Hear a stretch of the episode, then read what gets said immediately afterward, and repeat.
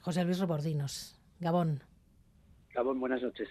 ¿Qué le parece lo que está pasando, esta, esta campaña, la extrema derecha, contra un creador y de la manera en la que lo está haciendo? Bueno, yo nunca opino sobre partidos políticos, por mi puesto. Eh, solo nos definimos como un festival sobre derechos humanos, pero está claro que en este momento está en juego la libertad de expresión y es muy curioso que quien se opone a ella pues no es nada nuevo, no es la extrema derecha fascista, que bueno, pues es, es, es, normal que vaya contra estas cosas. La película de, Fermín te puede gustar o no gustar, eh, ideológicamente puedes estar de acuerdo o no, con unas cosas sí, con otras no, pero obviamente es una película que no incumple para nada la ley y que tiene pleno derecho a existir. Entonces creo que ante una campaña de este estilo, que en el fondo están usando a Fermín Muguruza para ir contra el alcalde de Sevilla, es decir, es clarísimo que es parte de, de una campaña casi preelectoral, pero creo que como festival tenemos que defender la libertad de expresión en el cine, sea Fermín Muguruza o sea cualquier otro, y más cuando la película se estrena mundialmente en nuestro festival.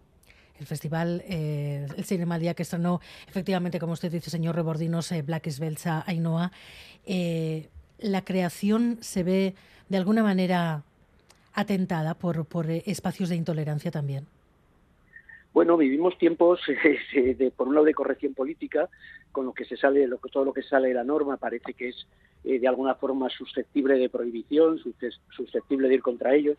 Hubo otros tiempos en que cuando no estábamos de acuerdo con algo, pues lo discutíamos. Es decir, eh, yo entiendo que haya gente que no le gusta la película de Fermín no serán fans, a otros no les gustará. Bueno, ahí está el debate, el debate ideológico, el debate político, que es algo que siempre hay que defender, ¿no? La libre confrontación de ideas entre gente que puede pensar de manera diferente, ¿no? nosotros llevamos años viviendo un poco este tipo de cosas, ¿no? Lo vivimos con la campaña contra nosotros por el tema de Johnny Depp y lo vivimos el año, el año pasado muy fuertemente con la película eh, Esparta de Uri Seidel, que bueno fue acusada de maltrato infantil, etcétera, etcétera. El Festival de Toronto la levantó inmediatamente porque un periódico la había acusado, nosotros la pusimos y bueno, meses después las fiscalías de Rumanía y Austria han determinado que no hubo nada en la película. Y aunque lo hubiera habido, nosotros teníamos que poner una película que en aquel momento no tenía ninguna acusación legal real, ¿no?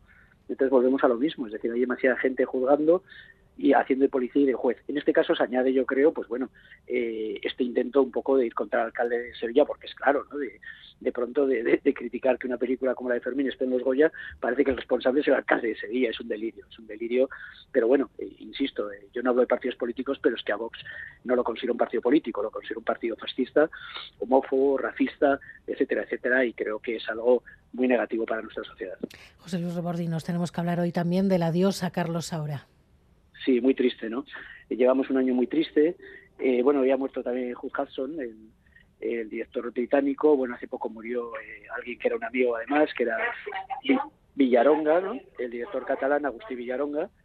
Y, bueno, pues eh, sí, es un día muy triste. Yo creo que Carlos Saura es uno de los directores más importantes de la historia del cine español, alguien que a una generación como la mía nos ha marcado, un director también que luchó contra la intolerancia en tiempos de censura y bueno, es muy triste. Era ya una persona muy mayor, yo ya sabía que estaba muy enfermito, pero bueno, es verdad que hoy ha sido un día triste. Entre las últimas eh, reconocimientos que consiguió, entre los muchos reconocimientos que tuvo Carlos Saura, por supuesto, estuvo el Cinema Día, el Festival de Cine de San Sebastián, que también le otorgó su, su reconocimiento.